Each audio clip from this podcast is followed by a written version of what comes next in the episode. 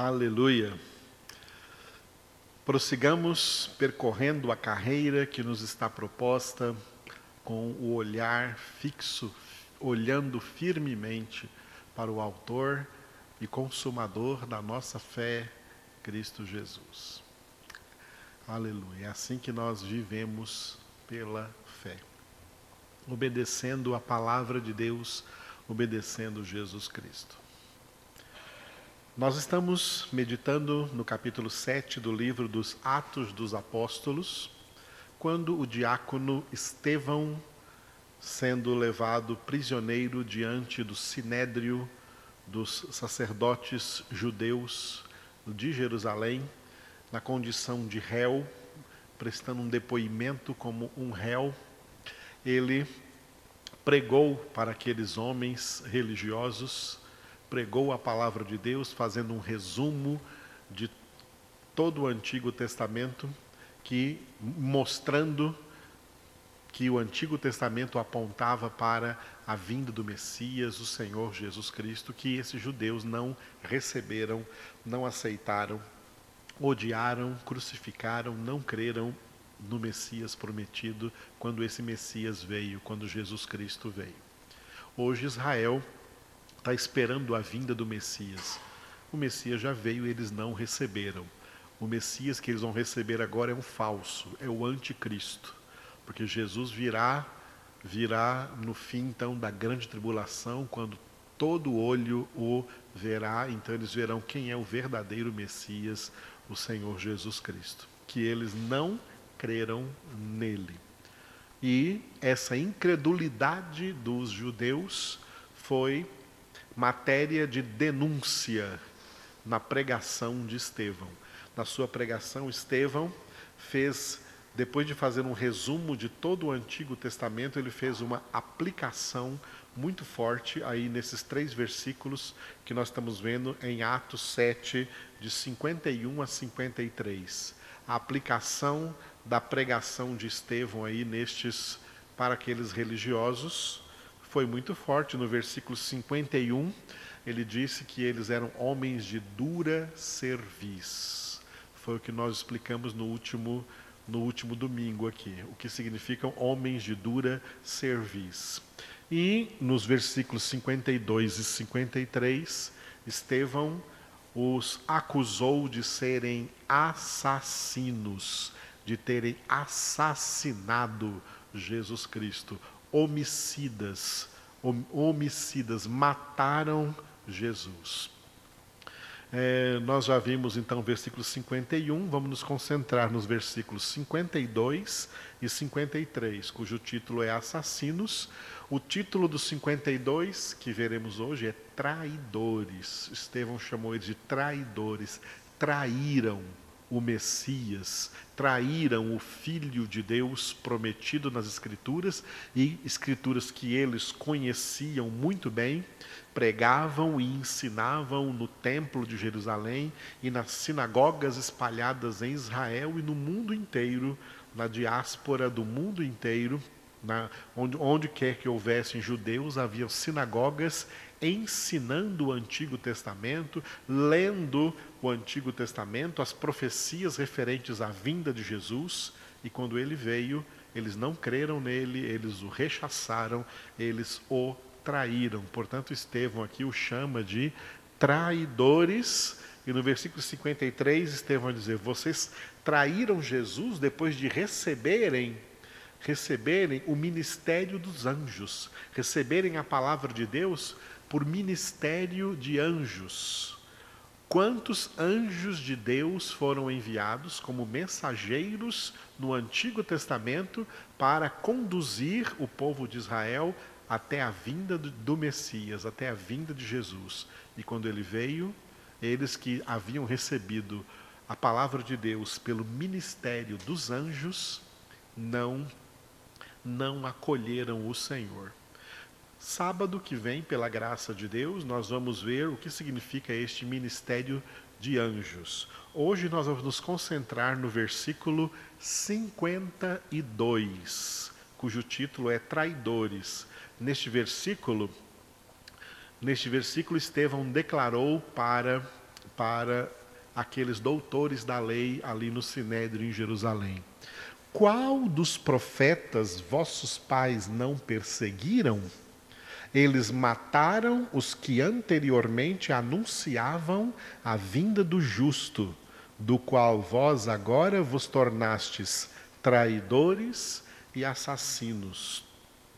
Observe a linha do tempo, a linha cronológica tratada, tra, tra, traçada aqui pelo, pelo diácono Estevão quando ele estava pregando. Ele fez estes homens recordarem que os seus antepassados, que viveram no período do Antigo Testamento, eles perseguiram os profetas.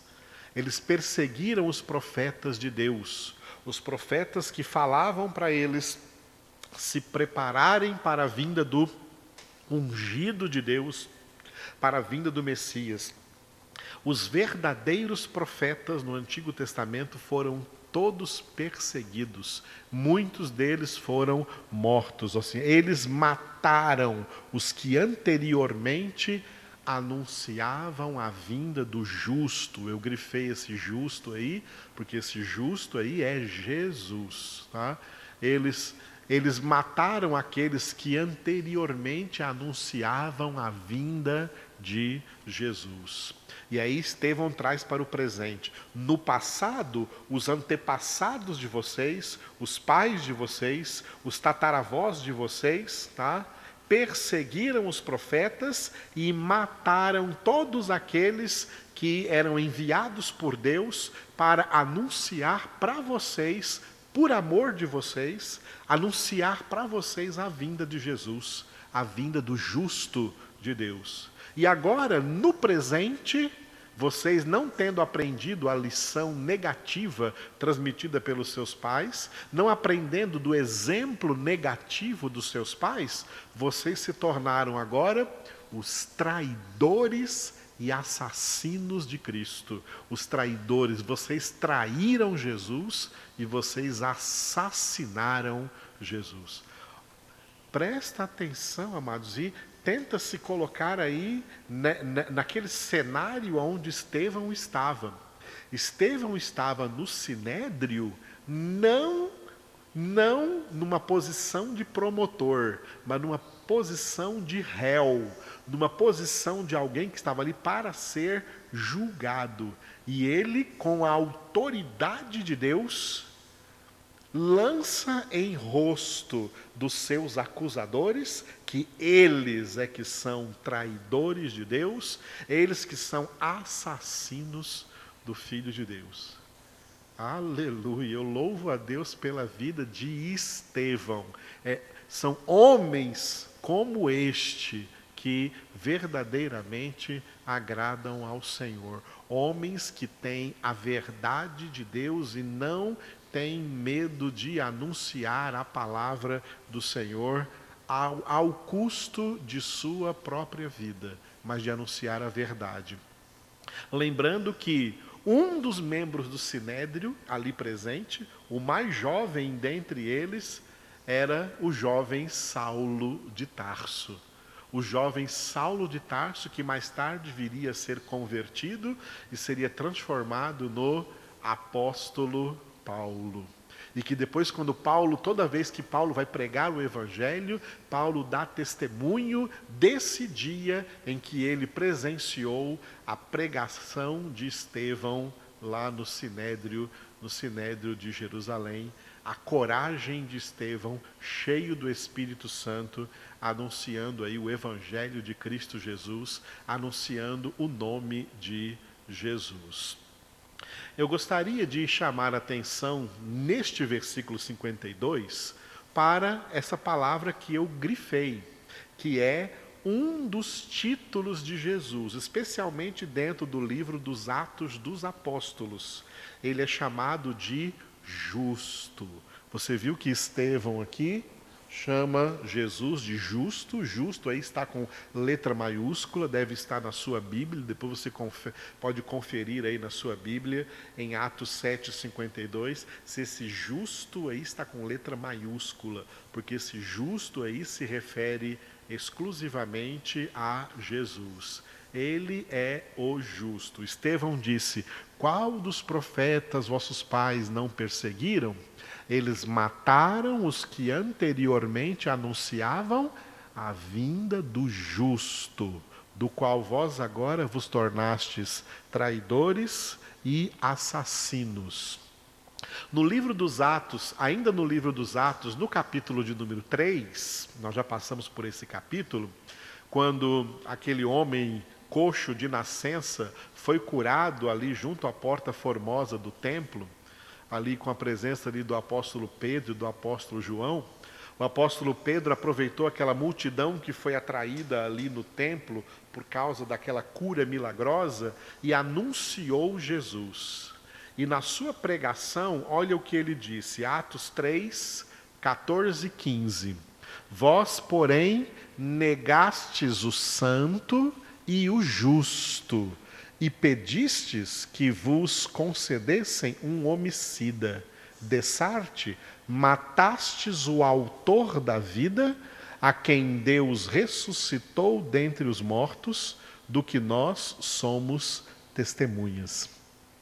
Também ali diante do povo judeu, diante do povo israelense ali, no, no templo de Jerusalém, Pedro pregou: Vós negastes o santo e o justo. Ele está falando de Jesus. Está chamando Jesus aqui de, dando dois títulos a Jesus: o santo, com letra maiúscula, e o justo, com letra maiúscula, que eu grifei aí nesse versículo. Jesus é o santo e o justo. Vós negastes a Jesus, que é santo e justo, e pedistes que vos concedessem um homicida. Pedro está lembrando a eles que eles gritaram para Jesus ser crucificado, para que Pôncio Pilatos crucificasse Jesus. E como era costume dos romanos, que pela época da Páscoa judaica, eles soltavam um prisioneiro, eles pediram que fosse solto Barrabás. Quando Pilatos falou assim: Quem que vocês querem que eu solte? O rei dos judeus, Jesus Nazareno, o rei dos judeus, ou esse ladrão aqui que é Barrabás? E eles falam assim: Não, não queremos esse Jesus, não aí, queremos Barrabás, solta o Barrabás. E o que, que eu farei do Jesus, Nazareno? E eles gritaram: Crucifica-o. Pedro está aqui na sua pregação lembrando isso para eles, né? Pedro que naquela ocasião que Jesus tinha sido preso, negou Jesus três vezes, mas agora, depois, depois que veio o Espírito Santo sobre a sua vida, encheu a sua vida, Pedro, com a sua vida transformada, agora cheio do Espírito Santo, não tem o menor medo, o menor temor de pregar para aquelas pessoas: ó, vocês negaram Jesus, vocês negaram o santo, negaram o justo, e vocês pediram que fosse solto para vocês um ladrão, um assassino, um homicida. E matastes outro título, olha outro título que ele dá para Jesus aqui. Olha como esse versículo, esses dois versículos aqui são ricos. Pedro deu a Jesus o título de o santo, o justo e agora de o autor da vida. Matastes o autor da vida, a quem Deus ressuscitou dentre os mortos, do que nós somos testemunhas e anuncia a ressurreição de Jesus. Então, esse é um texto onde também o apóstolo Pedro anunciou que Jesus Cristo é o justo, como Estevão também fez no capítulo de número 7. No capítulo 22 desse mesmo livro, dos Atos dos Apóstolos, quando o apóstolo Paulo acabara de ser preso, assim que ele foi preso, depois de ele realizar aquelas três viagens, três viagens missionárias pregando o evangelho, Paulo retornou para Jerusalém e em Jerusalém ele foi preso pelos, pelos judeus. E tendo sido preso pelos judeus, antes de ser levado para a cadeia, Paulo pediu que os que estavam encarcerando a ele dessem uma oportunidade dele falar com a multidão que estava ali querendo apedrejá-lo, querendo matá-lo. E a multidão, então, vendo que Paulo falava em língua aramaica, hebraica, eles silenciaram e ouviram esse testemunho de Paulo que está aí no capítulo 22. Vale a pena ler esse capítulo 22, o apóstolo Paulo dando testemunho, testemunho de como foi a sua conversão a Jesus Cristo. E no meio desse testemunho ele conta o que aconteceu com ele quando ele estava lá na rua direita, uma rua chamada Direita, lá em Damasco, na casa de alguém, e Deus mandou um discípulo dele chamado Ananias não é o mesmo Ananias da Safira, não, esse morreu, esse, esse, esse desviou. É um Ananias, um servo do Senhor. Deus apareceu para Ananias, Jesus apareceu para Ananias e mandou ele lá na casa onde Paulo estava para orar por ele, para batizar Paulo, porque Paulo seria um instrumento escolhido de Deus para levar o seu nome diante das nações. Paulo está contando isso e Paulo narra aqui o que Ananias disse para ele. Quando Ananias foi orar por Paulo lá na casa onde ele estava hospedado, na rua direita, em Damasco, então ele disse: Ananias disse para Paulo: O Deus de nossos pais de antemão te escolheu para conheceres a sua vontade, veres o justo e ouvires uma voz da sua própria boca, porque terás de ser sua testemunha diante de todos os homens das coisas que tens visto e ouvido. Olha só, Ananias, como homem de Deus, como servo de Deus, também cheio do Espírito Santo, foi lá na rua direita, orou pelo apóstolo Paulo. O apóstolo Paulo estava cego, então escamas caíram dos seus olhos. Ele batizou o apóstolo Paulo nas águas e declarou para Paulo: Olha, o Deus de nossos pais, porque Ananias provavelmente também era judeu, por isso fala para Paulo que também era, fazia parte do judaísmo, do povo judeu. O Deus de nossos pais, de antemão, é assim que Deus age. Olha, olha como ele fala da maneira como Deus age. De antemão te escolheu. Quer dizer, não te escolheu agora, não. Te escolheu de antemão. Os escolhidos de Deus são escolhidos de antemão, previamente. Antes da fundação do mundo, como o próprio Paulo vai escrever em primeira, primeiro capítulo de, de Efésios, versículo 4. De antemão te escolheu para quê? Te escolheu para conheceres a sua vontade. É, Deus nos escolheu, em primeiro lugar, para quê? Para conhecermos a sua vontade. Filhos de Deus procuram conhecer qual é a vontade de Deus. Filhos de Deus oram em conformidade com a vontade de Deus, como Jesus ensinou lá no Pai Nosso. Pai, faça-se a tua vontade, ou seja feita a tua vontade, assim na terra como no céu. Então, Ananias, pregando para Paulo, disse para ele assim: O Senhor Deus, Deus de nossos pais, o Deus de Abraão, Isaac e Jacó, o Jeová, o Deus verdadeiro, ele te escolheu para conheceres a sua vontade. Segundo, veres o justo. Era plano de Deus que Paulo com seus próprios olhos visse Jesus. Foi vendo Jesus que ele ficou cego, porque Jesus é luz. E Paulo estava em trevas, achando que tinha luz, estava em trevas. Então, ele viu o justo. Veres o justo aqui, que eu também grifei esse justo, que também está com letra maiúscula na sua Bíblia, se refere a Jesus Cristo, Filho de Deus. Então, Deus te escolheu para conheceres a sua vontade, veres Jesus. Era vontade de Deus, Paulo, que você visse Jesus com seus próprios olhos. Veres o justo, terceiro, e ouvires uma voz da sua própria boca. Ouvir diretamente da boca de Jesus a voz do próprio Jesus. É por isso que Paulo, mais tarde, quando escreveu a carta aos Gálatas, Paulo disse assim: ó, o evangelho pregado por mim não tem nada de humano, porque eu não recebi de homem algum, mas por revelação direta do Senhor. Tá? Por revelação direta de Jesus. Jesus é quem fez de Paulo um apóstolo como Paulo próprio disse em 1 Coríntios 15, um apóstolo extemporâneo, um apóstolo nascido fora do tempo.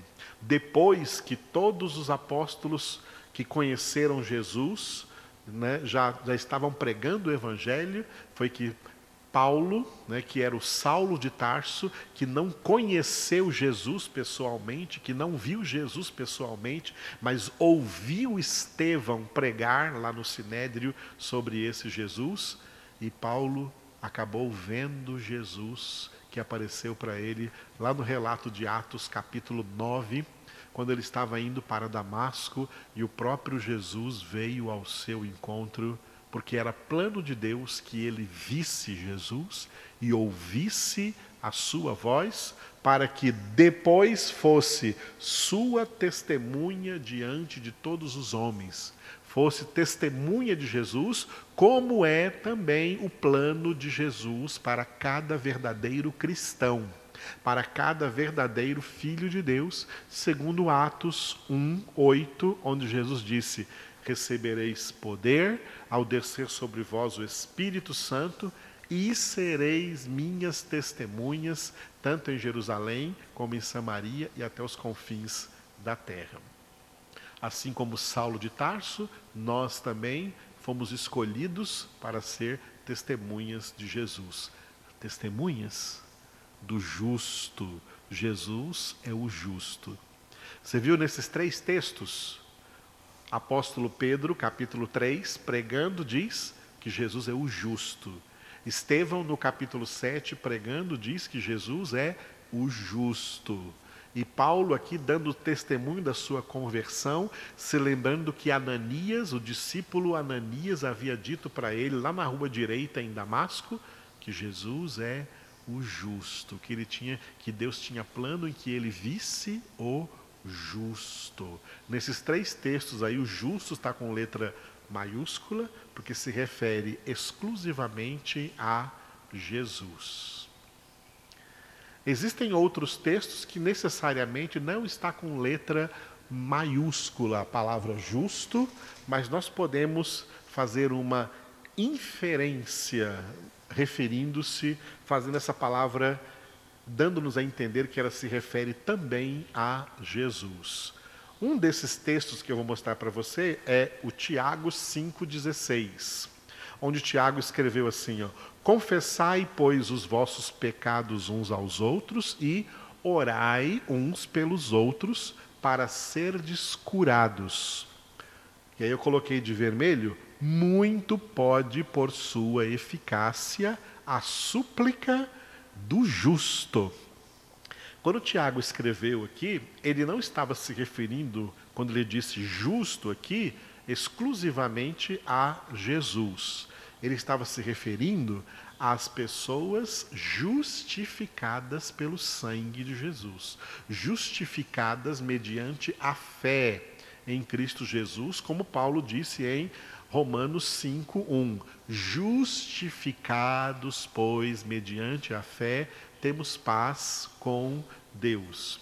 Esse justo aqui citado por Tiago são os justificados, que passam a ser também chamados de justo, porque o justo viverá pela fé. Quando a Bíblia diz, primeiro em Abacuque, depois em Romanos, depois em Gálatas e depois em Hebreus, essa mesma frase, o justo viverá pela fé, está se referindo aos justificados, está se referindo aos que são convertidos a Cristo Jesus. É o justo, viverá pela fé.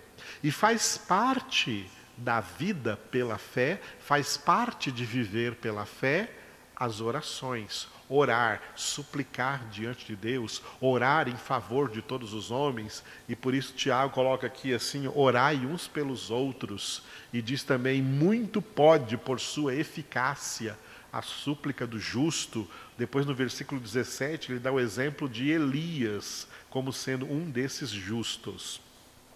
No entanto, apesar de Tiago estar falando de todos os justificados, Se muito pode, por sua eficácia, a súplica de cada um dos que foram justificados e que são chamados de justo, imagina a intercessão do justo Jesus à direita do Pai, intercedendo por nós.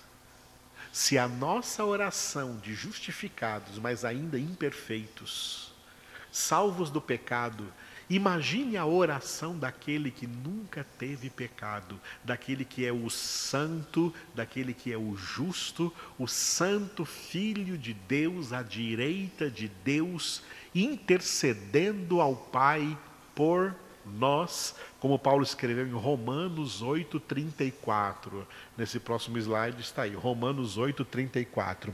Quem os condenará é Cristo Jesus quem morreu, ou antes, quem ressuscitou, o qual está à direita de Deus e também intercede por nós. Eu grifei aí, intercede. Jesus é o nosso intercessor. Ele intercede por nós diante do Pai. Então, lembra do Tiago, que Tiago falou: muito pode por sua eficácia a súplica do justo? Então, é um poder ilimitado a intercessão de Jesus, a súplica de Jesus por nós, assentado à direita do Pai.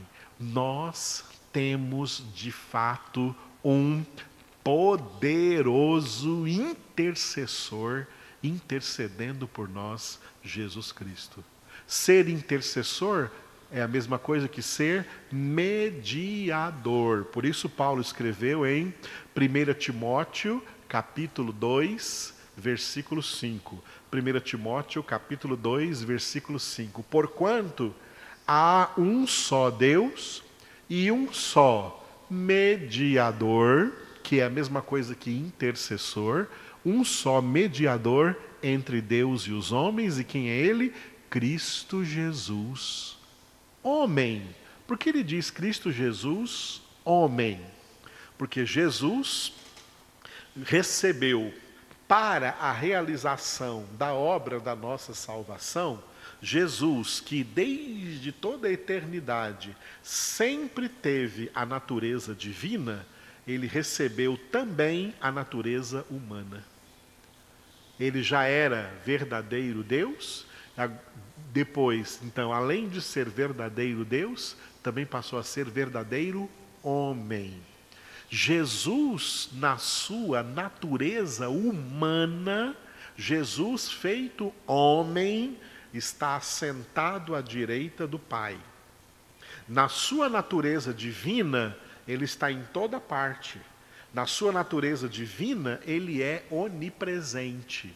E é na sua natureza divina que ele está conosco todos os dias, até a consumação do século, como ele prometeu. Eis que estou convosco. Como que ele está presente conosco? Na sua onipresença na sua natureza divina.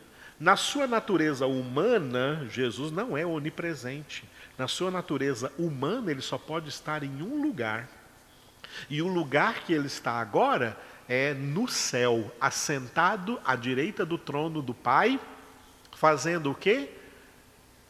Intercedendo por nós, orando por nós, sendo o nosso único mediador, único mediador, único intercessor entre Deus e os homens. Não tem nenhum santo no céu intercedendo por nós, viu? Maria, mãe de Jesus, não está no céu intercedendo por nós.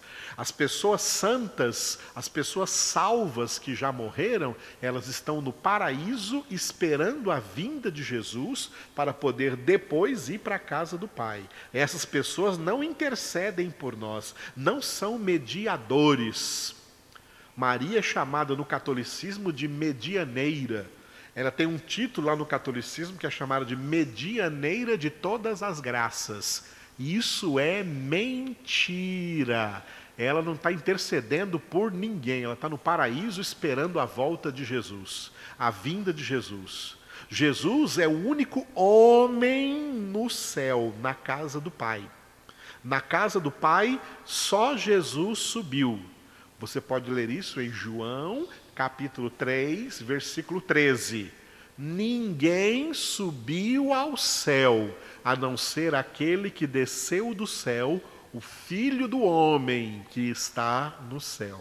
Só Jesus, Jesus é o único homem no céu, à direita do Pai, e único mediador, que é a mesma coisa de intercessor. Único intercessor, único que pode, de fato, interceder por nós, porque já está na glória, sentado à direita do Pai, orando por nós.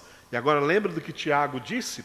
Se muito pode, por sua eficácia, a súplica do justo, imagine então a súplica, a intercessão, a mediação do justo Jesus à direita do Pai intercedendo por nós. Que poder! Isso é que é súplica poderosa. Isso que é oração poderosa. A oração de Jesus junto ao Pai por nós. Eu quero pegar também um texto do Antigo Testamento, um texto do Antigo Testamento que coloca lá o justo. Provérbios, capítulo 11, versículo 30. Provérbios 11, 30, onde está escrito que o fruto do justo é árvore de vida, e o que ganha almas é sábio. Vamos começar por esse ganhar almas aqui, porque é uma coisa muito famosa nas igrejas, diz que os crentes têm que ser ganhadores de almas, né? ganhar almas. Aqui nesse texto, o justo que ganha almas é sábio. Esse justo aqui é Jesus, viu? É Jesus quem ganha almas. Não é quem prega o evangelho que ganha almas.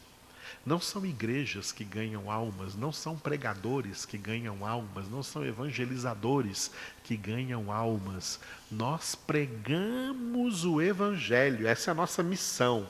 A nossa missão é pregar o evangelho. Mas não não existe nenhuma orientação bíblica dizendo que a partir dessa pregação a gente ia ganhar o mundo inteiro, não? É para pregar o evangelho para o mundo inteiro. Jesus disse em Marcos 16, 15: Ide por todo o mundo e pregai o evangelho a toda criatura.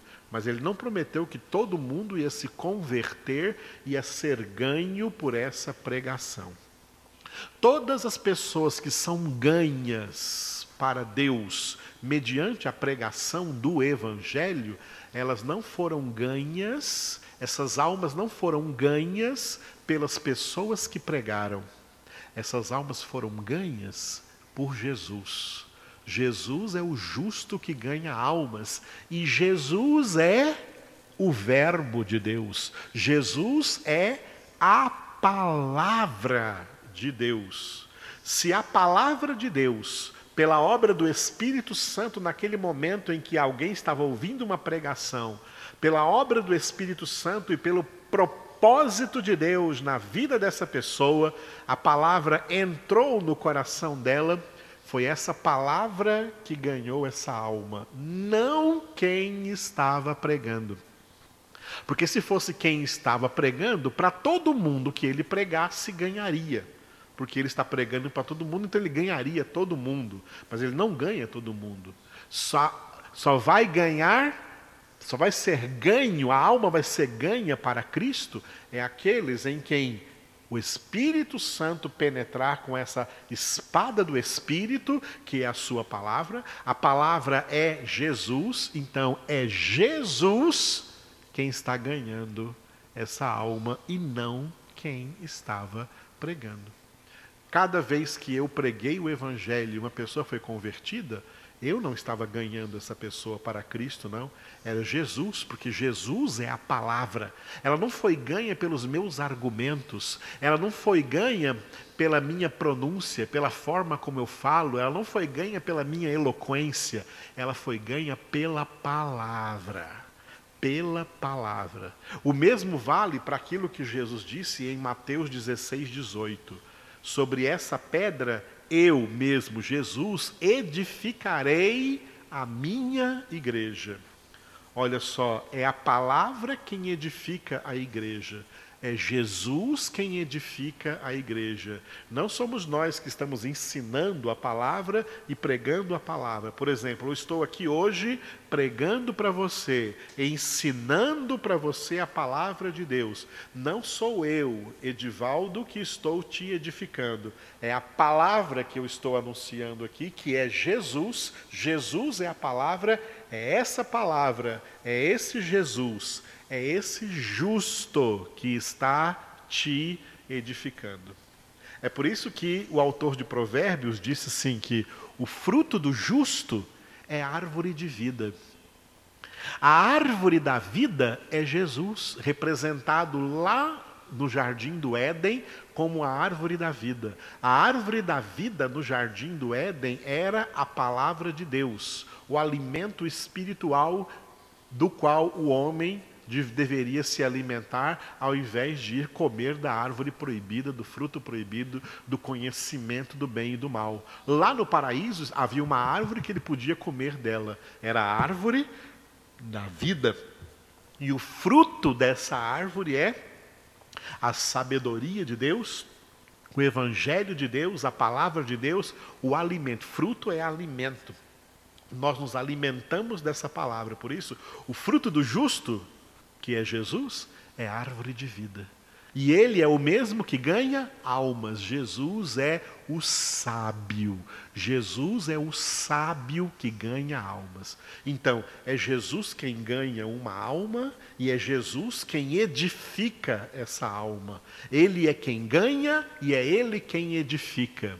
Não há nenhuma glória para quem prega, não há nenhuma glória para quem ensina. Quem prega e ensina é meramente um instrumento que deve procurar sempre estar em harmonia com aquele que usa esse instrumento para transmitir a sua palavra. Não é o instrumento que faz a obra, é a palavra quem faz a obra, é Jesus quem faz a obra. É Jesus quem ganha a alma e é Jesus quem edifica, quem edifica essa alma. Portanto, o fruto do justo, que é Jesus, é árvore de vida, é a palavra de Deus. E o que ganha almas, ele mesmo, Jesus, é sábio. Bem entendido isso? Porque na história da humanidade, Todos os homens são injustos. Tem algumas traduções de um texto que eu vou pôr agora do Salmo que diz que Deus, olhando para a terra, não viu um justo sequer. O único homem justo é, que pisou nessa terra é Jesus. Todos os outros estão em Romanos 3,23 Todos pecaram e carecem da glória de Deus. Jesus é o justo, porque Jesus jamais pecou. E mesmo nós, salvos, alcançados pela graça, justificados, tornados justos, ainda precisamos viver em santificação porque sempre encontraremos injustiça em nós mesmos, injustiças que precisam ser santificadas em nossa vida. Em Jesus não há nenhuma injustiça, ele é plenamente justo. Enquanto todos os homens na terra são descritos aqui, ó, no Salmo 14, versículo 2 e 3. Salmo 14, versículos 2 e 3 do céu olha o Senhor para os filhos dos homens, quer dizer, para toda a humanidade, para ver se há quem entenda, se há algum sábio, se há quem entenda, se há quem busque a Deus.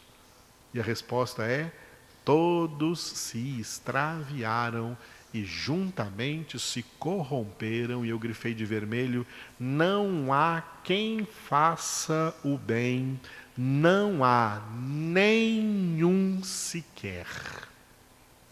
Aqui, esse texto coloca toda a humanidade no mesmo patamar. Todos pecaram, não há nenhum justo entre a humanidade. Por isso, Jesus é o justo o único justo. Os salvos passam a ser chamados de justo, não por natureza justa, mas pela obra da justificação, mediante a qual recebemos a salvação para quê?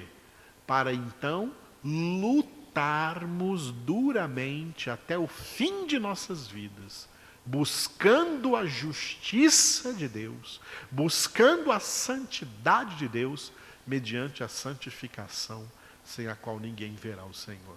Se nós pudéssemos ser chamados inteiramente de justos, como só Jesus pode, era sinal que não teria mais em nós nenhuma injustiça, nenhum pecado a ser santificado e não precisaríamos de santificação. Mas todos nós precisamos de santificação. Eu sei o quanto eu preciso de santificação. E eu sei que esse é o mesmo sentimento de todos os eleitos de Deus. Eles sabem e sentem o quanto precisam de santificação, porque quantas inclinações para a injustiça, para o pecado ainda há dentro de nós, mesmo tendo sido alcançados pela graça, mesmo tendo sido convertidos. E é por isso que, uma vez convertidos, precisamos perseverar até o fim na nossa santificação, sem a qual ninguém verá o Senhor. Ele é quem nos justifica. Vai chegar o dia em que nós seremos completamente justos, porque seremos então semelhantes a Jesus. Foi o que João disse em 1 João, capítulo 3, de 1 a 3. Vede com que grande amor nos amou o Pai, a ponto de sermos chamados filhos de Deus. De fato, somos filhos de Deus, mas ainda não se manifestou o que haveremos de ser. Sabemos que quando ele se manifestar, Jesus na sua vinda, seremos então semelhantes a ele. Todo aquele que nele tem essa esperança, a si mesmo se purifica, como ele é puro. Se purifica mediante a santificação. Mas só seremos justos como Jesus é justo quando ele voltar e completar a obra que ele começou em nossas vidas. Por isso, Paulo escreveu: Eu sei em quem tenho crido e estou bem certo que Ele é poderoso para completar a obra que Ele mesmo começou. Ele é fiel para completá-la até o dia de Cristo Jesus. A nossa santificação, quando estiver completa, teremos atingido a plena santidade então seremos santos como Jesus é santo, seremos justos como Jesus é justo, porque não haverá mais dentro de nós nenhum pecado, nenhuma injustiça, nenhuma inclinação ao pecado, como ainda hoje há, e por isso precisamos da santificação.